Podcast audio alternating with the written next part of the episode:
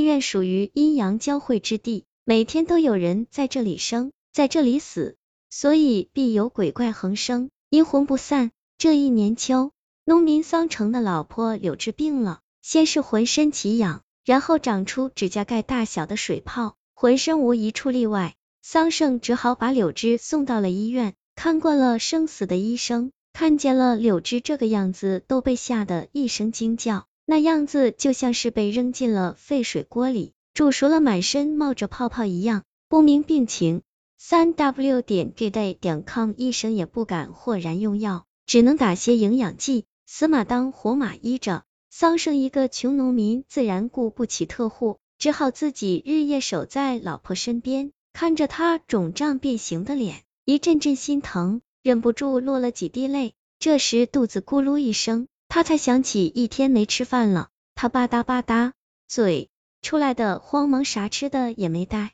巧不巧，窗外刮进一阵风，一张纸吧的一下打在了桑成的脸上。他拿到手一看，原来送餐的广告。看广告上的盒饭挺便宜，他忍不住吞了一口口水，打过去了电话。一盒盒饭很快被人送了来，四个菜，有鱼有肉，很是丰盛，吃的桑葚津津有味。吃完之后，他满意的打了一个饱嗝，空饭盒被他扔进垃圾桶，才重新坐回了老婆旁边。他正在昏睡，喉咙处呼呼的发出奇怪的响声，他盯了一会，渐渐觉得乏了，靠在椅子上，刚要睡着，肚子突然一阵拧劲的翻滚。他连忙捂着肚子向卫生间跑去，南侧是一长排没隔断的蹲坑，很脏。桑葚找个干净的蹲位，点根烟蹲下。突然灯忽闪了几下灭了，黑暗中仅剩下忽明忽灭烟头发出淡红色的光芒。就在这时，一脚步声匆匆忙忙走了进来，然后在他旁边蹲了下来。他捂着鼻子说道：“哥们小心点，这鬼地方灯坏了。”对方没有吭声。他心想，这个人真没礼貌，话都不说一句。不一会，一只冰凉的手抓住了他的胳膊，他吓得差点惊叫。这时，对方说了一个字：烟。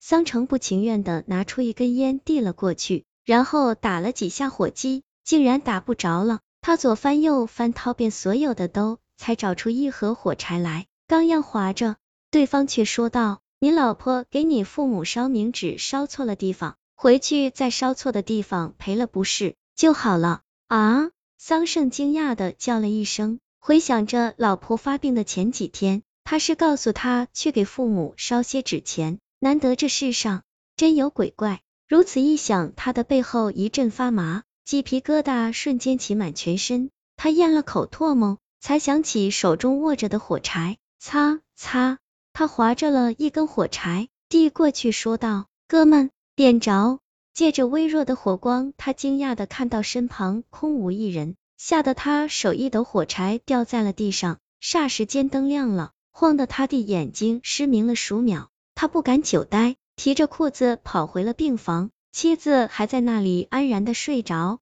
他忍不住想起了刚才厕所里那段恐怖经历和那人奇怪的话，他决定按照那人说的试试。于是他费力的叫醒了柳枝。问他给父母烧纸的时候在那里烧的，他的喉咙呼噜噜响了半天，嘶哑的说道：“我我没去墓地，太远了，我偷偷在后山土地庙附近烧的。这几天我老是看着一个小矮个子拿着火烧我的全是啊啊，他又来了。”话还没说完，柳枝就昏了过去。桑葚现在信了大半，他连夜赶回了家。在土地庙附近诚诚恳恳的磕了几个响头，又重新买冥纸在父母坟前烧了。都忙活完，已经是第二天的中午了。等他回到医院的时候，柳枝已经能坐起来了，身上的泡正在消退。